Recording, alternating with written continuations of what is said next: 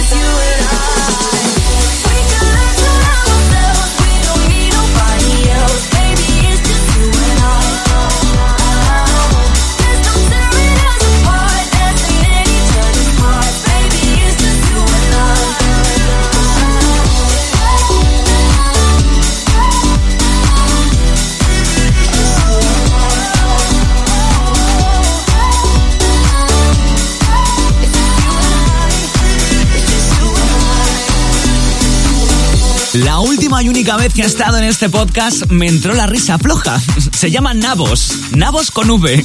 Y es uno de los nombres revelación de la escena electrónica británica de este 2021 y todo gracias a un tema llamado Believe Me que también has escuchado aquí en Megatron. Ahora le toca el turno a este You and I. Es uno de los muchos que ha hecho que este jausete noventero suene muy, pero que muy actual. Megatron. Fíjate que no vamos a cambiar mucho el rollo y vamos a seguir un poquito con esto del jausete noventero. Es que me encanta.